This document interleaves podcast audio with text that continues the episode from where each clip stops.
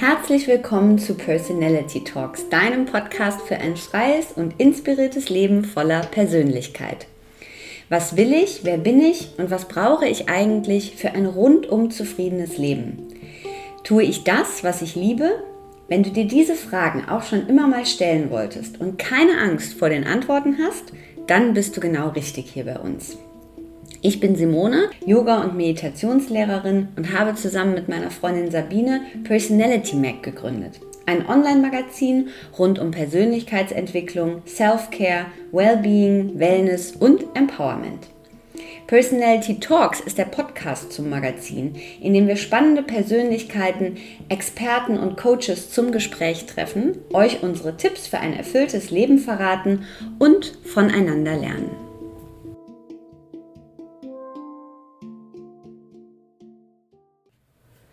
Hallo und herzlich willkommen zu einer neuen Folge Personality Talks. Mein heutiger Gast, Dr. Maja Storch. Sie ist Diplompsychologin, Jungsche Psychoanalytikerin, Psychodramatherapeutin, Supervisorin und Referentin. Außerdem Miterfinderin des Zürcher Ressourcenmodells und Inhaberin des Instituts für Selbstmanagement und Motivation in Zürich. Neben sehr vielen wissenschaftlichen Publikationen hat sie zahlreiche Sachbücher, wie zum Beispiel Das schlechte Gewissen, Quälgeist oder Ressource und Spirituelles Embodiment verfasst. Wir sprechen im Podcast darüber, wie sie jemandem erklärt, was sie überhaupt beruflich macht und warum es manchmal anstrengend ist, mit Fremden über den Beruf der Psychoanalytikerin zu sprechen. Wir reden ähm, etwas spontan über äh, das Thema Orgelspielen und äh, den Beruf der Organistin. Wir sprechen natürlich über das Thema Embodiment und wie ihr Fokus darauf entstanden ist. Sie erklärt uns, was Embodiment genau bedeutet und warum es ihr so wichtig war, das Thema in die Wissenschaft zu bringen. Wir sprechen über die Experimente aus dem Bereich Embodiment, die Sie am meisten begeistert haben, warum dieser Ansatz so wichtig ist für eine ganzheitliche Gesundheit, was eigentlich spirituelles Embodiment aussieht und am Ende auch noch mal kurz über das Zürcher Ressourcenmodell. Ich wünsche euch viel Spaß mit Dr. Maja Storch. Herzlich willkommen im Podcast äh, Personality Talks, Frau Dr. Maja Storch. Hallo, Frau Storch. Hallo, Frau Lopez. Ich freue mich sehr, dass Sie da sind und ich habe mich in der Vorbereitung für das Interview gefragt, was würden Sie mir antworten, was Sie beruflich machen, wenn wir beide uns auf einer Zugfahrt das erste Mal sehen würden und wir würden gemeinsam in einem Zugabteil sitzen? Also erstens würde ich zurzeit überhaupt nicht Zug fahren. Sie würden mich gar nicht in einem Zugabteil antreffen, weil es ein Desaster ist. Aber sagen wir mal, äh, mal angenommen, es wäre alles tiptop äh, und die Züge würden wären pünktlich und so äh, und äh, wir würden also doch uns in den Zugabteil treffen. Jetzt in meinem jetzigen Alter würde ich wahrscheinlich sagen, äh, ja, ich mache so Psychologie ähm, und äh, ich bin Organistin. Das würde ich sagen. Organistin. Ja, ich würde überhaupt nicht groß drüber reden wollen, was ich in Psychologie mache und das. Wenn Sie, Sie haben mich ja gefragt, was, wie würden Sie sich vorstellen? Und dann äh, würde ich jetzt momentan wirklich sagen, ja, äh, und ich bin Organistin. Und was macht eine Organistin? Interessant, sich darüber zu unterhalten wie über Psychologie, nämlich eine Stunde Zugfahrt. Und was macht eine Organistin?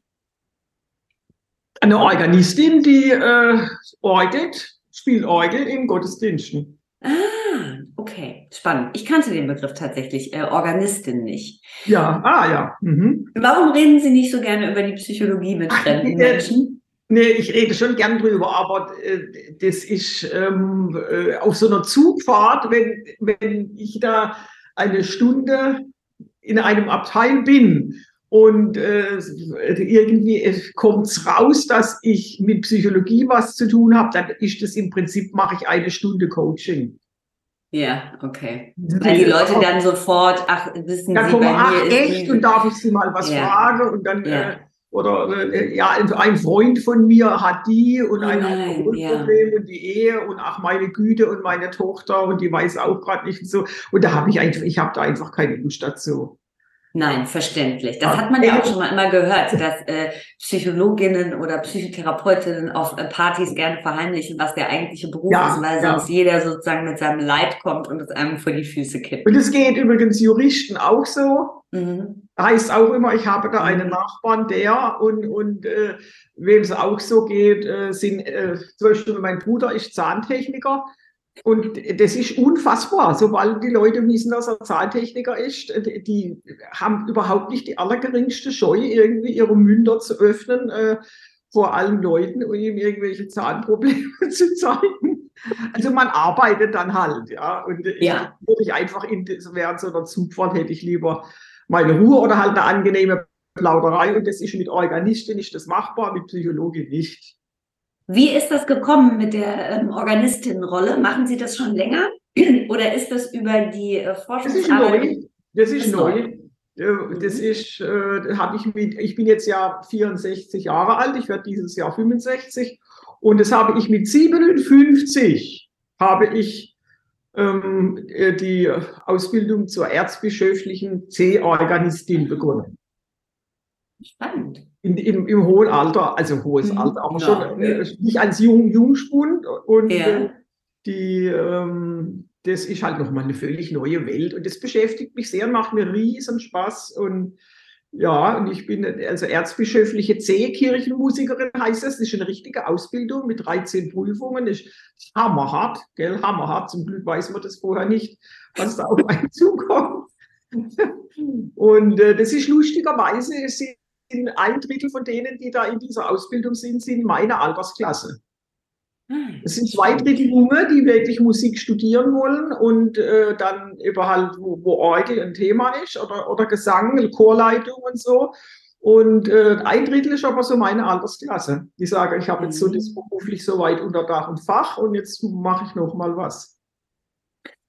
Und jetzt sind wir ja Gott sei Dank nicht verabredet, damit ich Ihnen von meinem Leid erzähle. Aber ich möchte trotzdem sagen, dass Sie jungsche Psychoanalytikerin, Psychodramatherapeutin und Supervisorin sind und vor allem natürlich sehr viel im Bereich Embodiment geforscht haben und das Zürcher Ressourcenmodell mitgegründet haben. Da ja, sprechen wir hoffentlich auch noch ein bisschen drüber. Stellen Sie sich vor, ich würde Ihnen das in der Zugfahrt erzählen. Würde ich mich freuen würde ja. ich mich natürlich sehr ja. freuen, weil ich das ja liebe, diesen Beruf und alles, was damit zusammenhängt. Und äh, ich würde äh, Sie dann, glaube ich, eher fragen, wie Sie da hingekommen sind, äh, was Sie da schon alles erlebt haben. Also es würde weniger um mich, aber mehr um Ihren Beruf gehen. Aber weshalb ich das jetzt gerade nochmal angeführt habe, weil ich habe mich direkt gefragt, als Sie das jetzt mit der ähm, Organistin erzählt haben und dem Orgelspiel, habe ich in meinem Kopf natürlich gedacht, okay, was passiert bei Frau Dr. Maya Storch im Körper? Aber auch in der Seele, wenn sie sozusagen Orgel spielt. Also ja. haben Sie diesen, äh, dieses äh, Embodiment, wo wir gleich, das wollen wir gleich ein bisschen definieren auch, aber ähm, läuft da direkt was durch sozusagen und können Sie sagen, was das mit Ihnen macht? Unbedingt, das ist eine sehr gute Frage und äh, auch eine sehr gute Fantasie, die Sie da haben, weil in der Tat äh, ist Orgel spielen für mich ein Jungbrunnen. Mhm. Das ist eine Quelle der Erquickung. Schön. Und äh, die, äh, also ich habe mein, mein Leben lang schon immer Klavier gespielt, weil man, man kann mit der Orgel gar nicht anfangen, ohne, äh, wenn man nicht ziemlich gut Klavier spielen kann, weil da, sie haben ja da viel mehr noch zu bewältigen, nämlich auch Füße noch und so, ne? mhm. ne? Äh, wie, wie wenn man nur ein Manual hat, wie auf dem Klavier. Und ähm, die, ich habe schon immer wahnsinnig gern Klavier gespielt, einfach auch zur Affektregulation. Also mhm. man kann ja Freude ausdrücken und äh, als, als Klavierspielerin ist man ja autonom. Das ist das Schöne. Mhm. Wenn, man, wenn man Flöte spielt oder Geige oder Cello, braucht man immer so ein Quartett oder eine Begleitung. Und äh, wenn man Klavier spielt oder Orgel, hat man im Prinzip die ganze, äh, das ganze Orchester bin ich selber. Mhm. Ja. Und jetzt Orgel ist nochmal eindeutig eine Schippe drauf, weil dieses Instrument äh, hat, ja die, hat ja diese großen Pfeifen. Mhm. Das Orgel ist ja eigentlich ein Blasinstrument, was durch Tasten, mit Tasten bedient wird. Ne? Mhm. Wo halt ist was völlig anderes, wie der Klang erzeugt wie beim Klavier. Und das macht Vibrationen. Und wenn, wenn Sie vielleicht mal in irgendeiner Kirche waren und hören das, äh, da hören Sie dann das auch richtig, die Wände wackeln teilweise, je nachdem, was man da äh, für, für Register gezogen hat. Und äh, ich sage immer, dann ist, wenn es mir schlecht geht, zieht sich eine Stunde auf die Orgel und dann ist meine DNA wieder gerade gerückt. Mhm. So würde ich das empfinden. Und wenn man theologisch argumentiert, äh, dann würde man sagen, die Orgel ist ja geweiht. Also das ist eigentlich ein normales Instrument, äh, sondern das ist äh, ein geweihtes Instrument. Äh, das dient äh, der Verherrlichung Gottes, ist ein Teil der Liturgie, die Orgelmusik. Und äh, natürlich finde ich, empfinde das so, dass es da oben auch heilig ist. Ist auch ein mhm. heiliger Platz, also mhm. an der Orgel zu sein. Und die Kombination von den beiden Sachen, die lässt es einem einfach gut gehen. Körperlich mhm. und seelisch, ja. Spannend. Ähm, weil ich das gerade ganz gut für mich so mit der äh, Yoga-Praxis vergleichen kann. Da brauche ich auch nur mich selber und die Yogamatte und äh, ja. die Bewegung dazu, aber ich brauche auch diese Anbindung äh, an etwas Höheres. Bei mir ist es jetzt nicht die geweihte Orgel in dem Sinne, aber ähm, das ist ganz spannend. Ähm, wie ist der Fokus bei Ihnen auf das Thema Embodiment entstanden? Ähm, das kam von der Ausbildung mhm. her. Das beginnt ganz früh eigentlich, als ich Psychologie studiert habe in Konstanz. Da gab es damals die klassische Verhaltenstherapie. Und zwar die, die wirklich ganz klassische, also wo man äh, gelernt hat, da kommt jemand und hat irgendein Problem und dann baut man einen Plan, wie man neues Verhalten aufbaut und wie man äh, das, wie man ihn verstärkt dann den Menschen, indem er Bonbons bekommt oder äh, einen Löffel Joghurt habe ich mal äh, gehabt in einem Verstärkerplan drin und so. Also für meine Begriffe war das sehr unmenschlich. Es war halt eine Art Dressur. Ne? Und äh, die, die Seele hat völlig gefehlt. Es war halt, äh, ja, es ist halt neues Verhalten aufgebaut mhm. äh, worden. Und ähm, dann haben Mitstudenten und ich gesagt, also das gefällt uns nicht. Diese klassische Verhaltenstherapie, die hat übrigens mhm. nichts mit dem zu tun, was heute in der Verhaltenstherapie gemacht wird. Das hat sich ja mhm. wahnsinnig geändert in meinem Sinne positiv. Aber damals war das halt fand ich ziemlich grässlich. Und äh, dann haben wir geguckt, was können wir machen. Und dann gab es eben in Überlingen das Moreno Institut für Psychodrama. Das ist ein Verfahren der humanistischen Psychologie, das ist eine Gruppentherapie. Und äh, das ist natürlich extrem kreativ und äh, äh es wird halt, es in Aktion findet ganz viel statt. Es werden Dinge, wie der Name schon sagt, gespielt und dargestellt und nicht darüber geredet und auch Seelenzustände, Persönlichkeitsanteile werden dargestellt und und dann haben wir eben diese Psychodrama-Ausbildung gemacht als Psychodramatherapeutin. Und wenn man das gemacht hat, äh, also da gab es ja damals den Fritz Perls mit der Gestalt und den Moreno mit dem Psychodrama. Und die haben halt, äh, der, der, Körper hat eine massive Rolle gespielt. Mhm. Äh, und ähm, wenn ich jetzt an die Uni dann gegangen bin und habe gesagt, ja, Psychodrama und Körper, dann war halt diese Schriften von Moreno äh, nie, haben nicht dem akademischen Anspruch genügt an Wissenschaft. Ne? Mhm. Und obwohl der Mann sich viel Mühe gegeben hat, zu beschreiben, was er meint und auch Theorien aufgebaut, aber das ist halt der Uni halt belächelt worden. Und ähm, da habe ich mein Leben lang eigentlich immer gesucht, äh, was es da für Theorien gäbe, dass man diese Körperarbeit auch an die Uni bringt. Da gibt es ja noch mehr, es gibt ja auch Gerda Beusen mit, der, äh, äh, mit, mit ihren Darmbewegungen oder eben das Yoga, was ja eine Art Persönlichkeitsentwicklung auch ist, durch Körpergymnastik, würde ich sagen, und ein spiritueller Weg, das Tai Chi, Qigong, TCM, äh, Rolfing, Alexander-Technik. Es gibt so viele tolle, tolle mhm. Sachen, die mit dem Körper arbeiten und durch Körperarbeit persönliche und spirituelle Entwicklung in die Wege leiten. Und die haben alle äh, immer, wie soll man sagen, so ein Esoterik. Äh, also aus Sicht der Universitäten, muss ja. ich immer sagen. Ne? Mhm. Aus Sicht der Universitäten war das immer so Esoterikzeug und Und äh, da, da kam in mir halt der Wunsch, dringende Wunsch auf, dass man da mal ordentliche Theorien liefert, wo man sagen kann, guck mal, das ist nicht irgendein eingebildeter Schwachsinn. Und äh, da hat sich äh, dann diese Thematik Embodiment äh, ausgebreitet im wissenschaftlichen Raum. Und ähm, das hat natürlich der Himmel geschickt dass es äh, das gab, ja, mhm. dass es den Begriff gab, dass es da Leute angefangen haben, der Barsalon so darüber zu forschen, Studien zu machen, Experimente vorzulegen. Und auf einmal war dieses ganze Thema Körperarbeit eben auch der akademischen Psychologie zugänglich. Mhm. Und dann äh, haben wir gedacht, also wenn ich immer sage wir, ist das nicht der Plural Majestatis, sondern Wolfgang Schacher, Benita Gantjeni und Gerald Hüther, haben wir gedacht, Mensch, jetzt schreiben wir dazu einfach mal ein Buch, damit es mal so ein Basisbuch gibt, weil das war, bevor wir unser Embodiment-Buch geschrieben haben, war das halt so Insiderwissen.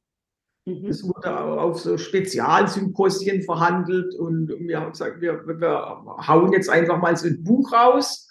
Ähm, und die Idee sollte schon sein, dass alle die Menschen, die mit Körper arbeiten, ähm, in, mit dem Embodiment-Buch eine wissenschaftliche Theorie finden, mhm. die sie aus, der, aus diesem Esoterik-Sumpf äh, rettet. Ne? So war die, die Grundidee. Und so wie sich das entwickelt hat mit dem Embodiment-Buch, ist, der hat es auch wirklich so, ist es so eingetreten. Also wir, wir, wir kriegen ganz viel Briefe oder E-Mails von Leuten, die sagen, äh, ich bin Tanztherapeutin und endlich kann ich das begründen, was ich mache. So, ne? Also die, dass es wirklich hilfreich ist und das war auch die Absicht. Toll. Also wie gut, dass es den Gedanken gab, da was zu verändern und wie gut, dass ja. es Sie und die anderen drei gab. Und jetzt ähm, würde ich mich freuen, wenn Sie nochmal für die HörerInnen, weil ich glaube, dass ähm, auch wenn es dieses Buch ja gibt, aber es viel gerade so im Yoga-Bereich mit diesem Begriff auch so manchmal so ein bisschen um sich geschmissen wird. Und ich fände es super, wenn Sie uns nochmal ganz genau definieren, was ist Embodiment? Weil ich glaube, dass nicht jeder, der zuhört, darunter äh, die genaue Definition kennt. Also Embodiment ist ein Überbegriff über Theorien verschiedenster Art, also die von, aus ganz völlig verschiedenen Richtungen kommen können, ja, völlig verschiedene Forschungsrichtungen. Und sie einen sich aber alle in der einen Vorstellung, dass Körper, Geist und Umwelt in einer ständigen Wechselwirkung stehen. Mhm. Und dass ich also nicht im Prinzip losgelöst vom Körper zum Beispiel Psychotherapie machen kann. Dass, wenn ich hingehe und zu jemandem sage, ähm, sieh doch ein und setze einfach auf, nur auf Erkenntnis, dass das äh, auf Dauer irgendeine nachhaltige Veränderung von Handlung mit sich bringt. Sondern dass ich den Körper mit einbeziehen muss in Veränderungsarbeit und auch die Umwelt. Also mhm. Geist, Körper, Umwelt stehen in ununterbrochener Wechselwirkung miteinander. Das ist in, in Kürze äh, die Idee vom Embodiment. Und mhm. die klassische Idee, die halt vorher war von Persönlichkeit, die sieht den, den Geist als so eine Art vermittelnde Hauptzentrale. Mhm. Also die hat eine Persönlichkeitstheorie, wo, wo man sagt, der Verstand äh, hat irgendetwas eingesehen und sagt dann zum Körper, so, jetzt beruhige dich mal, ist doch gar nicht so schlimm. Und der Körper sagt dann, okay, dann beruhige ich mich jetzt mal, wenn du das befiehlst. Ne? Und dass es nicht klappt, das erlebt ja jeder täglich. Ne? Und ähm, so also so was hierarchisch organisiertes Verstand als oberster Befehlshaber, mhm. Körper als irgendwie so eine Fleischmasse, die da unten drunter hängt und mhm. die man rumkommandieren muss. Ne? Und die, die, das Embodiment hat halt einen ganz anderen, da hat der Körper einen ganz anderen Stellenwert. Beim Embody, bei Embodiment ansetzen. Welches Experiment, habe ich mich gestern gefragt, aus der Forschung hat sie am meisten gepackt, wo klar wurde, okay, da muss man irgendwie tiefer reingehen und das ist ein Wahnsinn, was dabei herausgekommen ist. Können Sie da eins nennen oder sind es zu viele? Ja, also erstens sind es viele, weil ich habe mich ja dann damit beschäftigt. Aber also es wird dann äh, die. Aber eines, was ich sehr eindrücklich finde, das ist das von äh, Stepper und Strack. Der Fritz Strack, das war in Deutschland an der Universität Würzburg einer der ersten Professoren, der sich mit Embodiment-Vorgängen befasst hat. Und ähm, der hat mit seiner Doktor, äh, ähm, Diplomandin Sabine Stepper ein Experiment gemacht, wo er Menschen, also seine Versuchspersonen hat er kommen lassen, hat sie, wie es sich gehört, randomisiert äh, in zwei Gruppen, zufällig eingeteilt und äh, hat dann den beiden Gruppen gesagt, sie nehmen an einem Experiment zur Ergonomie von Arbeitsmöbeln teil. Und das ist eine sogenannte Deckgeschichte. Mhm. Cover Story heißt es.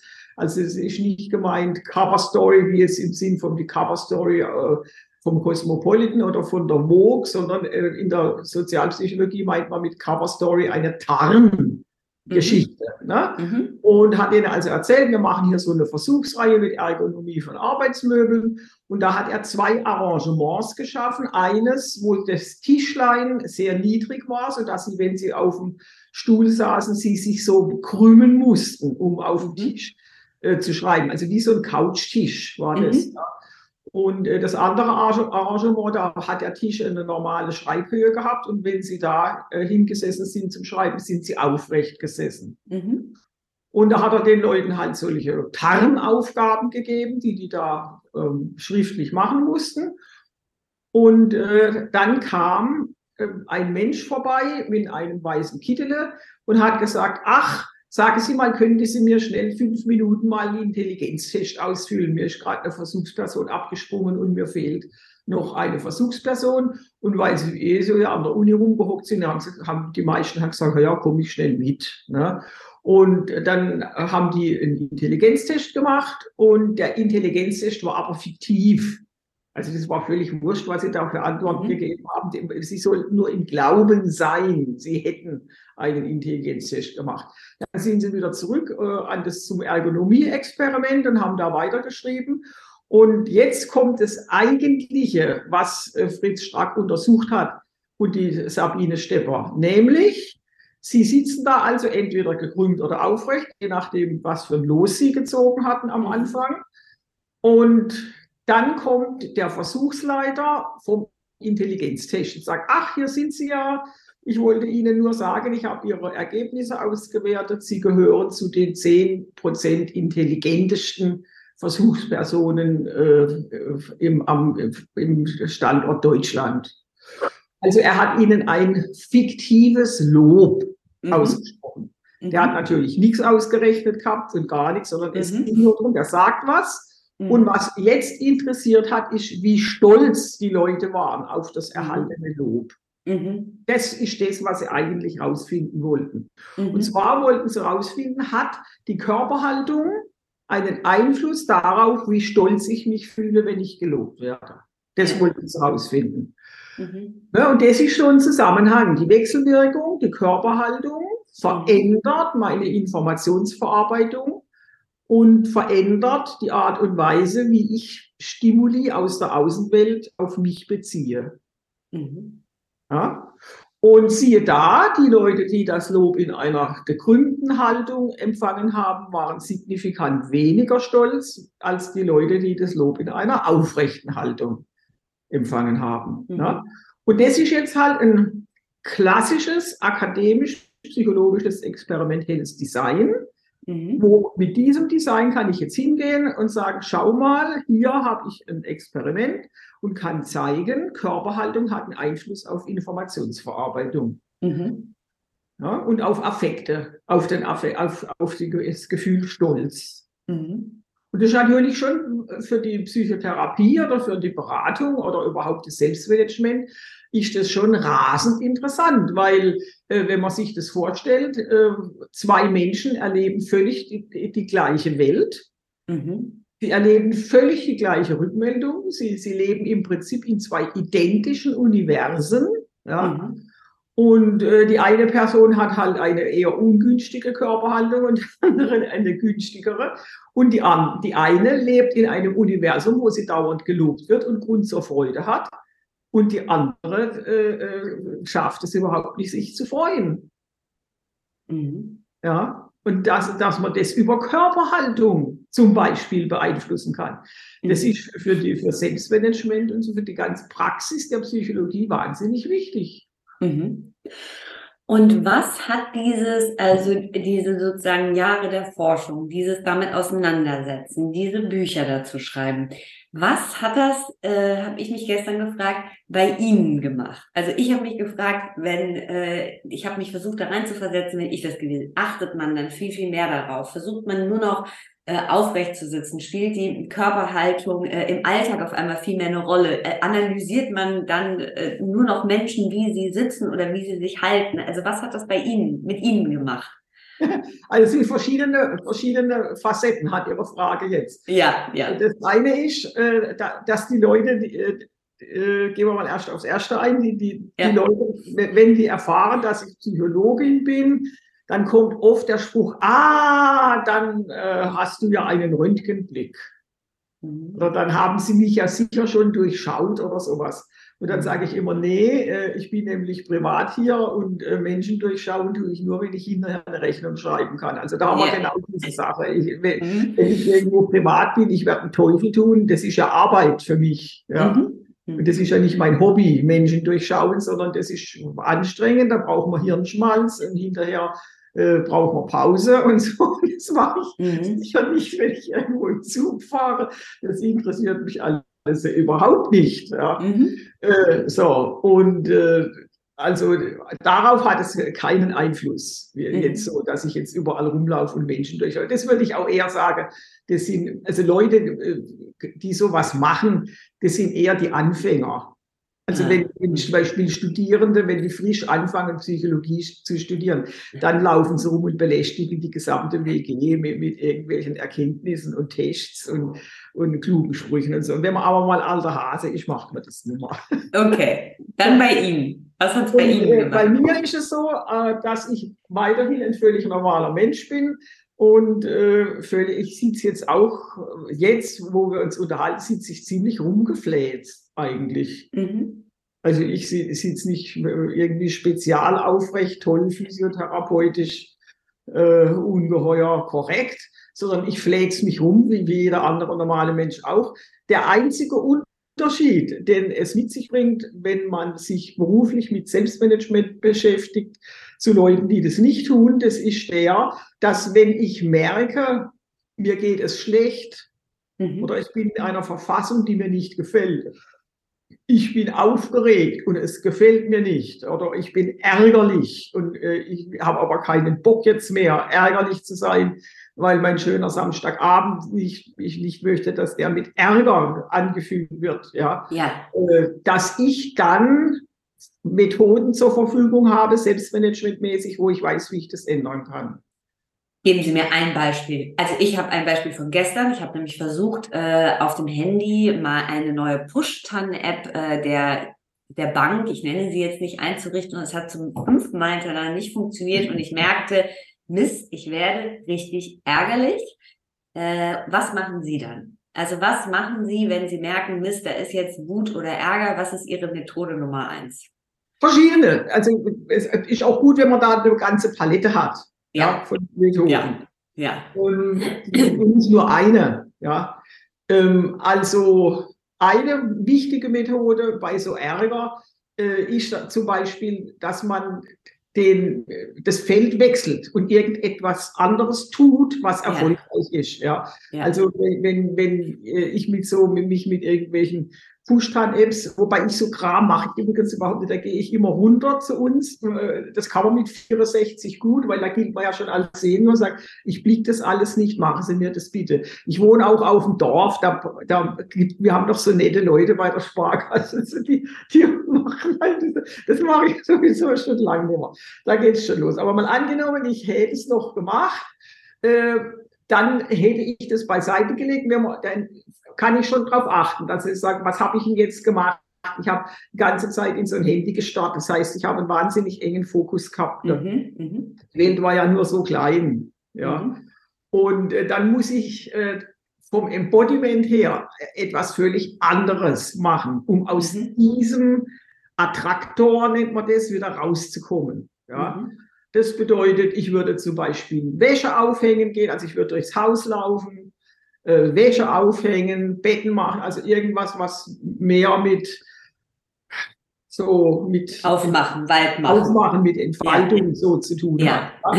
Und äh, bei mir halt, äh, also ich würde nicht direkt eine Yoga-Übung oder irgendeine Körperübung nebendran setzen, sondern ich würde es verbinden mit einer Tätigkeit, die erfolgreich ist. Also dass ich mhm. auch noch, äh, das, ich habe ja jetzt ein Misserfolgserlebnis gehabt und dass ich jetzt dafür einfach sorge, dass ich ein Erfolgserlebnis habe.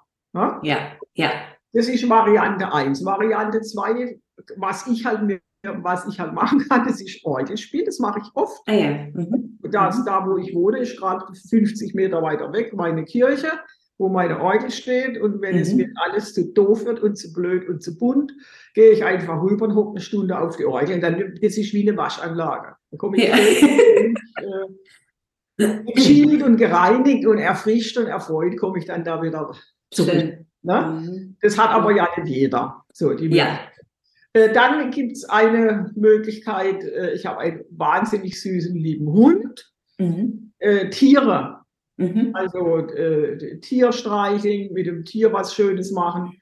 Äh, das ist auch etwas, was ungeheuer gut für Affektregulation sorgt mhm. und äh, mhm. die gesamte Physiologie ändert, Herzschlag ändert und so Sachen. Mhm. Also mit dem Tier sich befassen und schmusen. Und äh, also das gilt natürlich auch für meinen Mann. Äh, man, muss, man kann auch mit dem Mann, ich sage oft, äh, was sehr gut hilft, ist auch einfach Sex. Mhm. Mhm. Ja, so, mhm. Äh, und äh, das ist herrlich, da kommt man auf andere Gedanken und ich hatte garantiert ein äh, wunderbares anderes Embodiment hinterher und das mhm. ist sehr gut auch, also unter affektregulatorischen Gesichtspunkten. So, das sind jetzt ja schon mal einige, ne? Aber hallo, aber hallo. Und ja, ich würde halt jedem empfehlen, dass man sich mal bewusst äh, so wie so ein Archiv zulegt.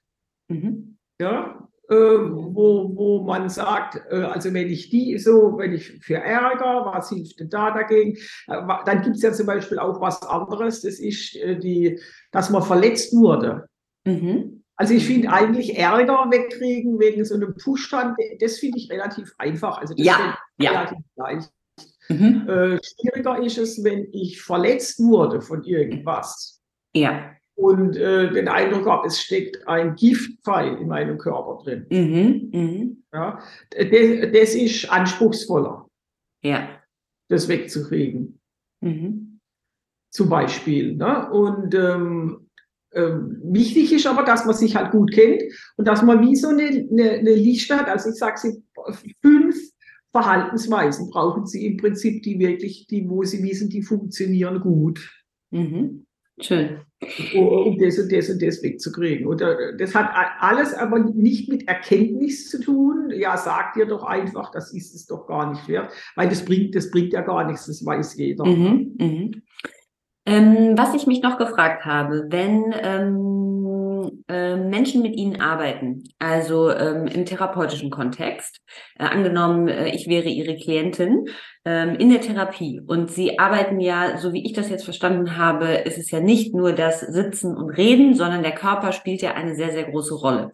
Wie kann man sich das vorstellen? Also wie findet jetzt, wenn wir sagen, also mir ist klar, wenn ich zu einer Körpertherapeutin gehe, dann arbeitet die ganz viel mit meinem Körper, an meinem Körper in der Bewegung. Ähm, im, in der Therapie habe ich immer dieses Bild im Kopf sozusagen, ich sitze oder so wie ich das auch eine Zeit lang gemacht habe, ich liege. Aber wie findet sozusagen die Arbeit mit Ihnen statt? Ja, das ist verschieden. Das hängt mhm. davon ab, wie bewegungsfreudig Sie sind, auch was Sie können. Ja, okay. Mhm. Wenn ich jetzt, äh, also äh, ich habe, ähm, also wenn ich jetzt so krass, zwei krasse Beispiele anbringen soll, ich habe einen äh, Vortrag gehabt, das war vor Corona noch, ähm, in Österreich, in der Steiermark, auf der Jahrestagung der Bewegungs- und TanztherapeutInnen. Mhm. Mhm. Und es waren 200 Bewegungs- und TanztherapeutInnen, also mit großem Bewegungsdrang, mhm. super Kreativität, mhm. Hammer Körperkontakt, völlig hemmungslos. Mhm. Ja. Äh, und wenn ich natürlich mit denen irgendeine Embodiment-Arbeit mache, da geht natürlich ganz anders die Post ab. Ja. ja. Äh, wie wenn ich jetzt zum Beispiel mit einem äh, leitenden Angestellten einer Schweizer Großbank ein ja. Business Coaching mache.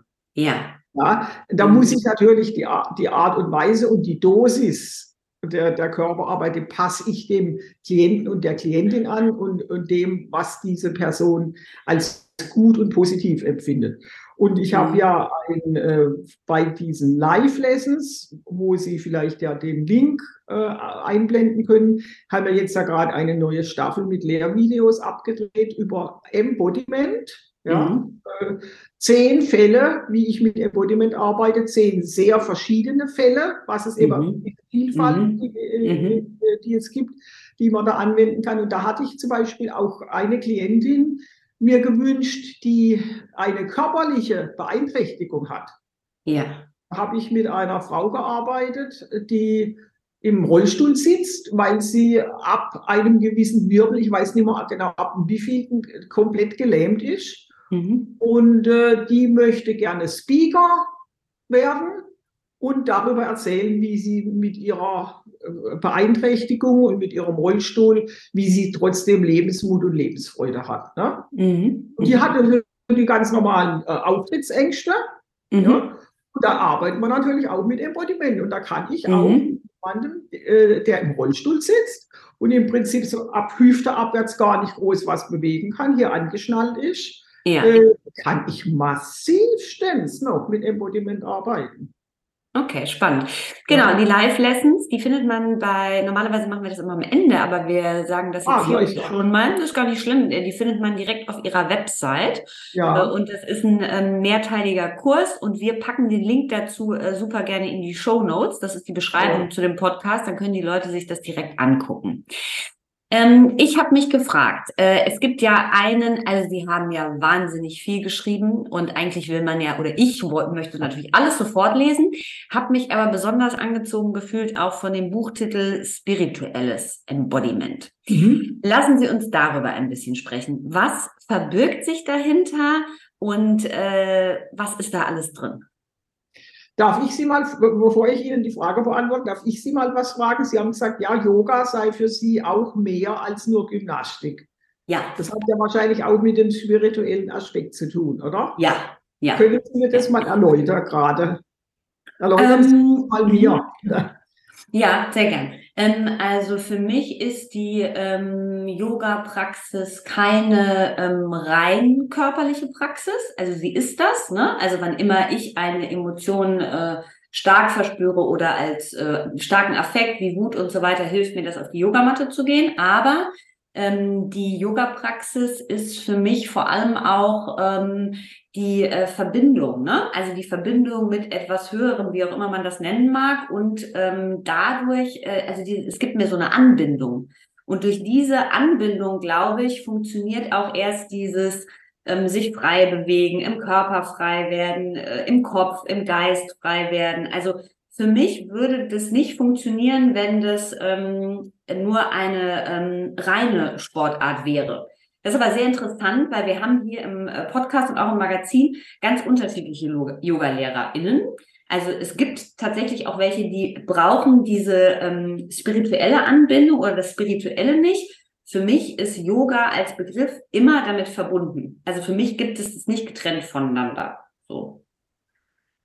Ist ja, glaube ich, auch in Indien, äh, äh, ja, ja. also von der Tradition her ist es ja ganz klar, dieses ja. Prana äh, ja. ist ja ein Begriff für göttliche Energie und, und äh, Und ich habe tatsächlich auch, das ist, das ist vielleicht auch ganz spannend, können wir auch gerne teilen. Also ich habe auch die Erfahrung gemacht, dass es mit mir, also in mir oder mit mir sehr viel verändert hat. Also ich hatte eine ähm, schwierige Zeit äh, in meinem Leben, als ich 30 war und habe intensiv äh, Psychotherapie gemacht und nebenbei aber sehr viel Yoga.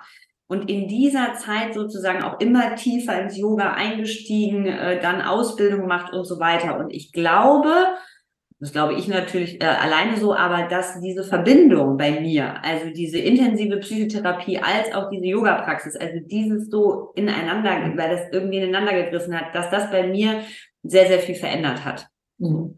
Also haben Sie sich im Prinzip aus einem Instinkt heraus, ja, so ein komplettes ja. Embodiment, Komplettpaket verpasst. Ja, weil ich tatsächlich, weil also bei mir auch wahnsinnig viel über den Körper geht. Ne? Und ich habe damals schon sozusagen dann gemerkt, okay, wenn ich äh, es schaffe, in der Meditation zu sitzen. Das war also für mich damals eine Qual. Ich habe damals einen Meditationskurs gemacht und habe gedacht, ich muss die ganze Bude da auseinandernehmen, inklusive ja. Lehrerin und äh, Raum. Und habe gemerkt, okay, das ist also ein Bereich, da passiert richtig was bei mir, ne? wenn ich da sozusagen äh, tiefer einsteige. Genau. Mhm. Also die, diese Verbindung, die Sie jetzt da beschreiben, äh, mhm. die äh, ist ähm, im Prinzip die, die, die direkte Brücke zu dem Thema mhm. spirituelles Embodiment. Und zwar mhm. ähm, haben, ich habe das ja zusammengeschrieben mit der Eva Maria Jäger, eine Professorin für Psychologie, ähm, und zusammen mit dem Stefan Klöckner, das ist ein Professor für Gesang, und zwar mhm. gregorianischen Gesang. Das ist dieser ja. Ne, Gesang. Ja, das ja, bin ich ja auch schon ganz interessiert. Ja, okay. Ja. Mhm.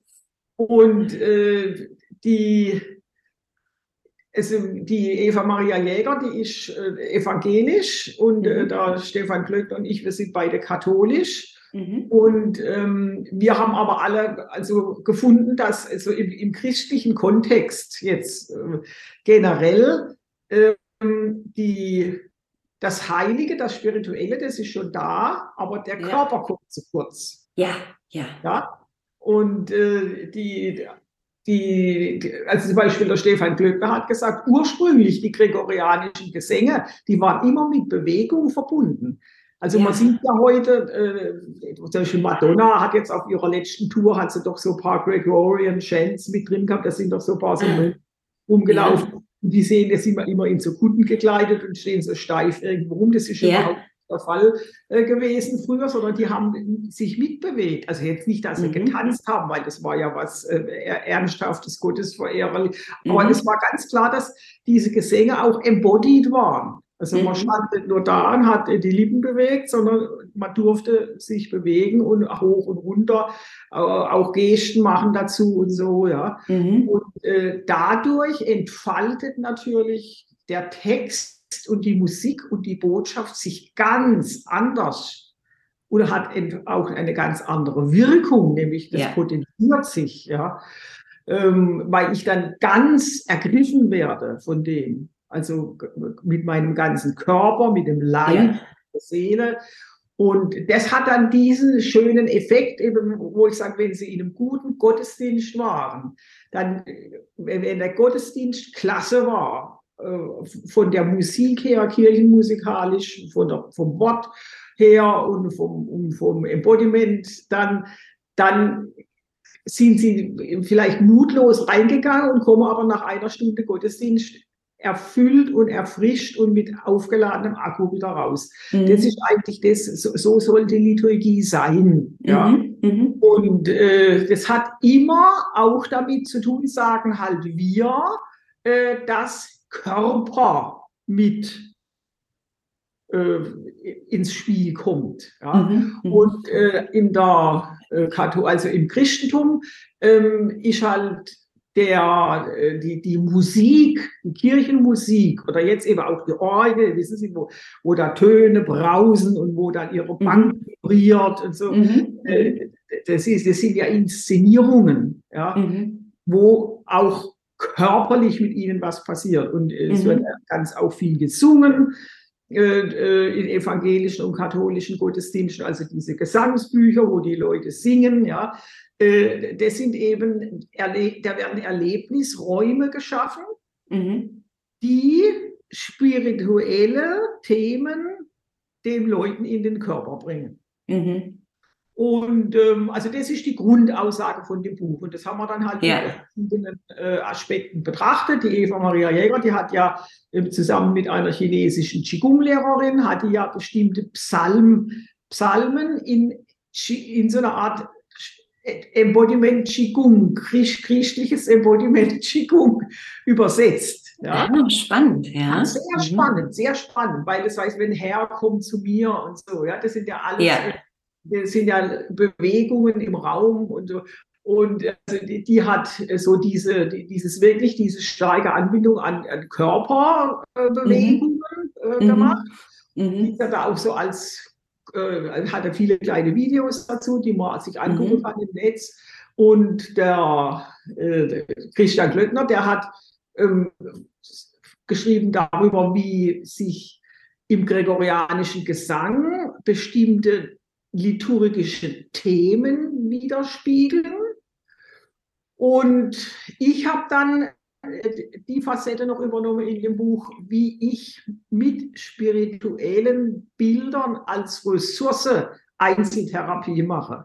Mhm. Also ich kann äh, nämlich zum Beispiel, wenn ich äh, jemanden habe, dem es schlecht geht und der Mensch ist gläubig, ja, mhm. und zwar ist es konfessionsübergreifend, das ist wurscht. Also wir schreiben jetzt halt über Christentum, weil wir halt äh, christlichen Hintergrund haben, aber äh, da kann, könnte jetzt auch ein Hindu kommen oder, mhm. oder das ist alles völlig wurscht. Oder auch jemand, der pagan ist, wissen Sie, und an die große mhm.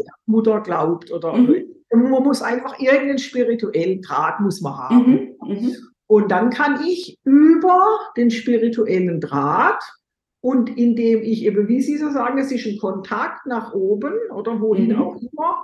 Mhm. wenn, wenn jemand Erdmutter Gaia ist eher nach unten, mhm. ist auch wurscht. Äh, aber wichtig ist, ich kann den Kontakt zu einer, so, zu so einer externen Ressource herstellen. Ja und den Leuten, also wenn man das Akku nimmt, ich kann mit den Menschen erarbeiten, wie sie ihr Steckerle äh, in die Steckdose stecken und dann den Akku wieder laden. Ja. Über die Spiritualität. Und das ist in meinen Augen einer der stärksten und am schnellsten wirksamsten Ressourcen äh, für Menschen, denen es äh, nicht gut geht. Mhm. Wenn sie man muss halt eine spirituelle Ader haben. Ne? Ja, das heißt, ja. Ich kann das nicht mhm. jemandem aufschwätzen, äh, der sagt, ich kann damit nichts anfangen, ich bin Agnostiker, äh, nach mhm. zerfressen mich die Würmer, dann lassen wir das bleiben, muss ja auch mhm. nicht sein, noch andere mhm. sagen. Aber wenn jemand äh, spirituelle Ader hat, gibt es in meinen Augen kaum was, was zuverlässiger und herrlicher funktioniert und was man halt auch den Leuten sofort ansieht. Ne? Die Gesichtshaut wird besser durchblutet. Ja ja. die Augen fangen ja. an zu fallen. Also ja. das ist nicht nur Einbildung, das kann man beobachten, während es geschieht. Ja.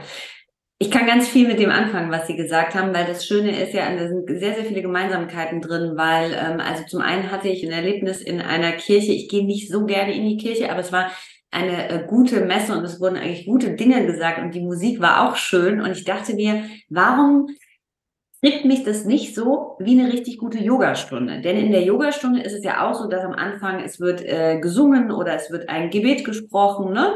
Oder es wird vielleicht sogar Harmonium gespielt. Also es gibt immer Musik. Also ich glaube, diese Kombination sozusagen Bewegung, Worte, Musik, die so reingeht.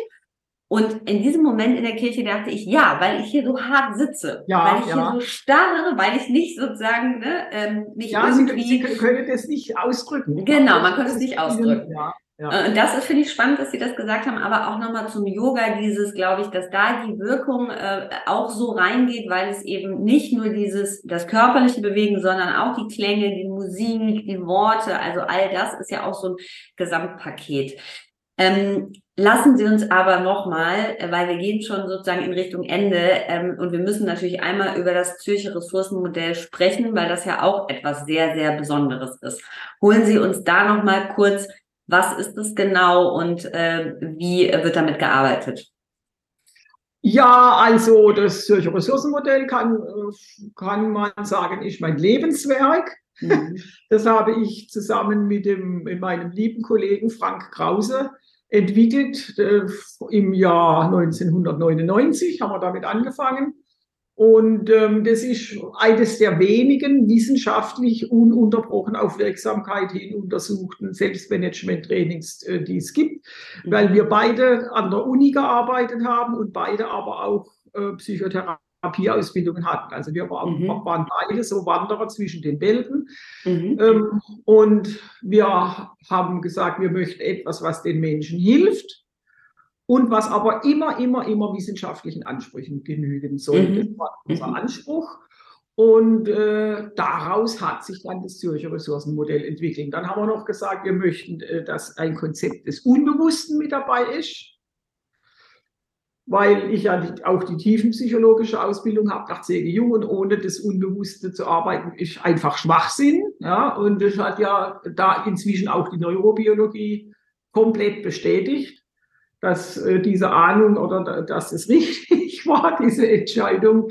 Es muss das Unbewusste mit dabei sein, es muss ressourcenorientiert sein, haben wir gesagt, und äh, es muss eben Körper mit drin sein. Also wir haben so ein paar bestimmte Vorstellungen gehabt, wenn wir schon was erfinden, was wir drin haben wollen. Mhm. Und äh, so ist eben ein Training entstanden, was jetzt ähm, den großen, großen Vorteil hat, dass es sehr gut manualisiert vorliegt.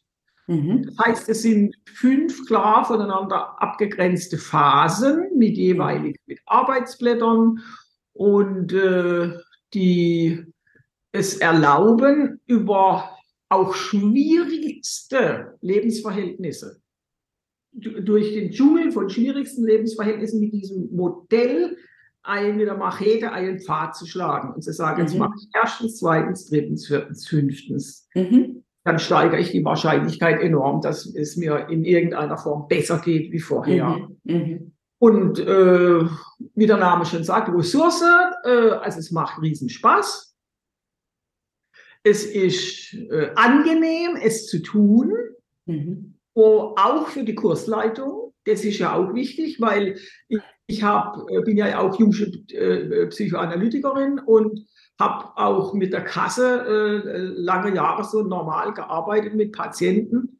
Und es ist äh, für jemanden, der viel Psychotherapie macht, irgendwann mal sehr erschöpfend, wenn man es immer mit Menschen zu tun hat, denen es richtig ganz schlimm geht. Ja? Mhm. Und ähm, sich das ganze Leid anzuhören und empathisch da mitzuschwingen, das ist sehr, sehr äh, erschöpfend. Mhm. Also für die Person, die, die, die ja. das macht, ja, mhm. beruflich. Und ähm, dann habe ich irgendwie halt auch den dringenden Wunsch verspürt, dass ich auch andere Formen finde von Arbeiten, ja, wo, ja. Äh, wo, wo ich äh, vielleicht sogar einen Akku geladen kriege. Und in mhm. der Tat ist das so beim, beim Ressourcenmodell, das ist so lustig, weil, weil alles sich so, sich so schön entwickelt und es so herrlich ist, dass äh, manchmal, wenn es mir morgens nicht so gut geht und ich mache dann äh, ZRM, geht es mir hinterher besser. Also dass ich Schön. die Arbeit meinen Akku laden kann. Das darum mhm. ist es ja trainerfreundlich auch. Toll.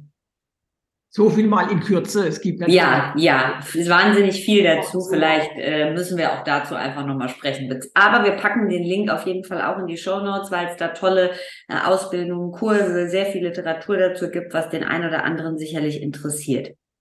Ähm, welches Online-Tool können Sie noch sagen? Ne? Ja. Also ein, ein Online-Tool, das kostet nichts. Man mhm. muss sich nicht registrieren, das haben wir einfach der Welt geschenkt. Mhm. Und das kann man einfach mal ausprobieren. Super. Ja. Den packen wir rein, das ist gut. Was würden Sie sagen, bevor wir die letzten drei Fragen haben, wie sieht für Sie ein gesundes Leben aus? Ein gesundes Leben ist, wenn ich äh, mir vorstelle, ich würde jetzt äh, eine Diagnose bekommen, wo es heißt, äh, du bist in einer Woche tot, dass ich sagen kann, mein Leben war gut so, ich kann gehen. Mhm. So sieht ein gutes Leben aus. Ein also gutes alles und das gemacht haben, was man machen möchte, äh, mit allen Menschen so im Reinen sein, dass mhm. man sagt, ich kann, ich bin im Reinen mhm. und äh, Also auf keinen Fall so dieses, äh, dieses äh, Udo Jürgens, ich war noch niemals in New York äh, Gefühl, Okay. jemals haben. Mhm. Gutes oder auch für gesundes Leben? Ein gutes Leben ist gesund automatisch. Okay. Mhm. Also in, in dieser Form ein gutes Leben ist gesund. Ist gesund. Extrem ungesund ist, wenn ich aus einem ununterbrochenen schlechten Gewissen heraus sage, oh Gott, schon wieder die Kalorien zu viel, oh Gott, ich habe tausend Schritte heute zu wenig, oh Gott, was man da ja, aus der Plastikflasche getrunken, oh Gott, das ist garantiert furchtbar ungesund. Mhm. Also es ist zwar off äh, offiziell gesund, aber sie sind unter dauerndem Stress. Und das Wichtigste, Wichtigste, Wichtigste für Resilienz, für Gesundheit, körperlich und Geist und ein gutes Immunsystem ist kein Stress und kein Stresshormon Cortisol. Mhm. Immer schön gechillt sein. Mhm. Immer alles gemacht haben, was man machen will. Und immer sich vorstellen, äh, wenn es heute Gott dir den Stecker zieht, dass man sagt, okay, äh, ich kann gehen. Mhm. Schön. Auch, dass Sie das nochmal gesagt haben mit dem Stress, weil das ja so ein, äh, wenn wir uns die Lebensform heute so angucken, ja sowas ist, was äh, bei sehr, sehr vielen Bestandteil und äh, irgendwie so ein Dauerbegleiter geworden ist auch. Ne? Ja, ja. Und gucken Mhm. Sie sich doch die Leute mal an. Mhm. Gu- Gucken Sie sich doch die doch mal an. Also ich Mhm. habe jetzt die, diese letzte Staffel da, die habe ich gedreht in Berlin-Kreuzberg. Mhm.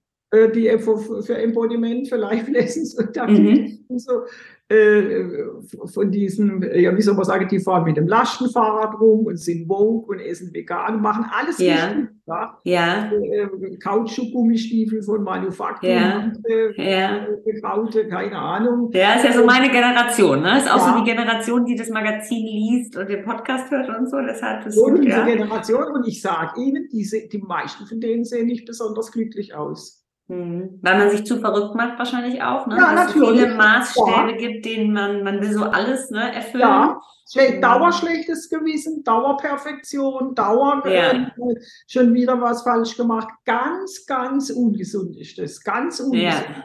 Wenn ich Mhm. dann dagegen Fleischkäse weg mal esse, äh, das ist viel weniger ungesund. Mhm. Also müssen wir, würden Sie sagen, diese, also ich bin ja Jahrgang 83, also das ist ja so, ne? Also ich werde 40 Ende des Jahres, würden Sie sagen, so diese Generation, wir müssen uns so ein bisschen locker machen, ein bisschen mehr locker machen? Äh, so kann man es ausdrücken, ja. Ja. Also, äh, aber äh, ich glaube, es geht, da, es geht nicht darum, mit diesem Lockermachen ist das nicht getan. Ja, ja. Das ist eine ganz tief sitzende Dauerschuld, die ich da jetzt von außen diagnostiziere. Ja. Und dass Ah. man sagt, komm, mach die mal ein bisschen locker und so, äh, das ist viel zu wenig, sondern Ja. es geht wirklich darum, äh, innerhalb von diesen ganzen Sachen, die man alles richtig oder falsch machen könnte, dass man da eigene Maßstäbe findet. Mhm. Mhm. Ja. Und auch, äh, aber es geht ja schon mal los, dass man ehrlich mal zu sich ist und sagt, bin ich eigentlich, wie sehe ich aus? Sehe ich zufrieden aus? Sehe ich glücklich aus? Mhm. Sehe ich happy aus? Mhm. Wie geht's mir eigentlich mit all dem, ja, Ja. was ich mache? Ja. Und äh, ich muss sagen, da gab es gute, gab auch äh, welche, die gesund ausgesehen haben, aber viele waren unglaublich gestresst und hatten Gestresst, ja. ja und auch äh, griesgrämig und miesfresser, also sagt man bei uns so. Ja. War nicht toll, ehrlich. Ah, nein, das Da ist sind also bei uns nicht. auf dem Dorf äh, viele äh, Bäuerle mit den Gummistiefeln auf dem Traktor. Da, die sind glückliche Menschen. Die sehen ein bisschen glücklicher aus. Ja, Ja. das stimmt. Ja, ja, ja. Ich bin äh, aus der Stadt ein bisschen aufs Land gezogen und Ja. äh, ja, ich, ich weiß, was Sie meinen. Es ist spannend auf jeden Fall. Ich glaube, es ist gut, dass man das auch mal so hört. Was würden Sie sagen? Die letzten drei Fragen. Äh, wovon haben wir zu viel? Tipps. Was? Zu viel Tipps für gesundes Leben. Tipps. Äh, ja, Ah. äh, ich, äh, ich habe Welt Online abonniert. 9,99 Euro Ja. im Monat. Ja. Und äh, Lieber Personality Mac, unser Abo. Ah ja, gut. Äh, Und äh, die, wenn, Sie, wenn Sie da mal lesen, was es jetzt da alles für Tipps gibt. Ja. Also jetzt habe ich einen Tipp gelesen. Äh, Oralverkehr verursacht Kehlkopfkrebs. Oh. Artikel Ja. drüber. Nee. Ja, also Ja. denke ich, meine Güte, meine Güte, zum Glück, zum Glück wusste ich das bisher Mhm. noch nicht. Mhm. Und es gibt für alles Tipps und Beziehungsratgeber Ja. und soll ich fremdgehen, ja oder nein und was mache ich und so. Und äh, wissen Sie, ich weiß, ja, als ich jung war, äh, wir haben das alles einfach gemacht. Ja. Und ich, ich finde, man, es gibt jetzt für jede Sache gibt es Tipps und Experten und Ratgeber. Das ist doch fürchterlich. Okay, too much. Ich verstehe. Ja, Was würden Sie sagen, was brauchen wir mehr? ja also wenn, wenn man so will, dann äh, Ruhe und Gelassenheit. Und Parasympathikus-Aktivierung, also Mhm. Akkuladen, bei sich sein, mehr Mhm. eigene Werte unabhängig sich machen von dem, was man tut und, und was sämtliche Influenzmedien irgendwie von einem wollen, sondern äh, mehr Eigenart Ja. auf Wort reduziert. Schön. Ach, es gefällt mir immer besser mit Ihnen. Was äh, würden Sie sagen, ähm, wir haben am Ende immer noch mal ähm, so einen äh, Tipp für Inspiration. Meistens ist es ein Buchtipp, es kann aber auch etwas ganz, ganz anderes sein. Also etwas, das Sie äh, sozusagen zuletzt gelesen oder gesehen, also auf irgendeine Art und Weise konsumiert haben und was bei Ihnen was in Gang gesetzt hat, was Sie inspiriert hat.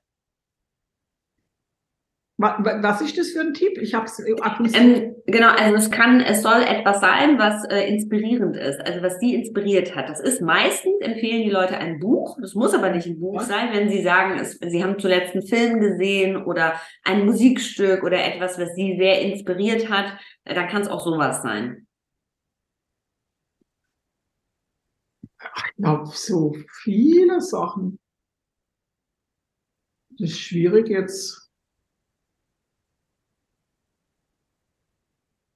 Aus dem Ärmel zu schütteln ist das jetzt wirklich gerade schwierig. Vielleicht das letzte Buch, was sie besonders inspiriert hat? Ja, ich lese gerade eins äh, von Bach, also über, über Sebastian Bach, wo er beim großen Mhm. Fritz war, über das musikalische Opfer. Mhm. Da wird äh, sehr viel darüber geschrieben, welchen, wie ein Musiker mit politischen Gegebenheiten umgeht. Ah.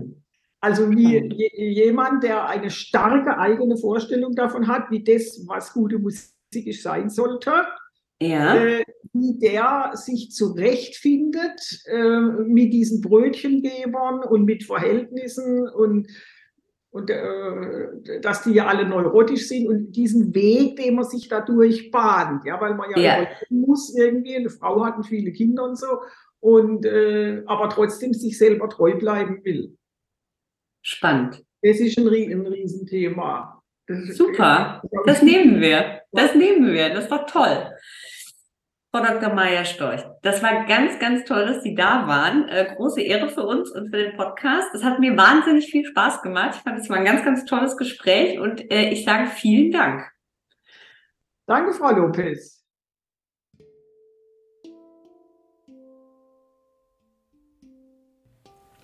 Vielen Dank fürs Zuhören, vielen Dank fürs Dabeisein. Ähm, ich fand die Folge mit Dr. Maja Storch äh, ganz, ganz wunderbar und war sehr begeistert von den vielen Dingen, die sie gesagt hat und nehme viele Learnings mit, vor allem aber natürlich das mit dem Werkzeugkoffer, also dass wir alle einen eigenen Werkzeugkoffer für unsere Affekte brauchen, aber auch ähm, ein Hobby, eine Freizeitbeschäftigung, die wirklich gar nichts mit unserem Beruf oder auch unserer Berufung zu tun hat, bei der wir so richtig gut abschalten und aufladen können und einmal alles das ähm, vielleicht lassen, was uns manchmal im Alltag äh, ein bisschen schwer auf den Schultern liegt. Genau. Ähm, wir haben alles rund um das Zürcher Ressourcenmodell und die Live-Lessons, die Frau Dr. Meier Storch anbietet, in den Show Notes für euch verlinkt. Schaut da gerne einmal rein. Und ansonsten lade ich euch von Herzen in das Personality Mac Abo ein. Das ist ähm, sozusagen ein äh, Abo-Bereich rund um das Magazin, wo ihr exklusive Artikel, Coachingwissen in Form äh, von Videos, ähm, jeden Monat eine Yoga-Klasse, meine monatliche Kolumne Embrace the Chaos und noch viel mehr findet. Ihr könnt das Abo über Steady abschließen. Auch diesen Link findet ihr in den Show Notes. Und wir freuen uns, wenn ihr den Post Podcast bewertet und weiterempfehlt ähm, und einfach dabei bleibt. Alles Liebe und bis bald, eure Simone.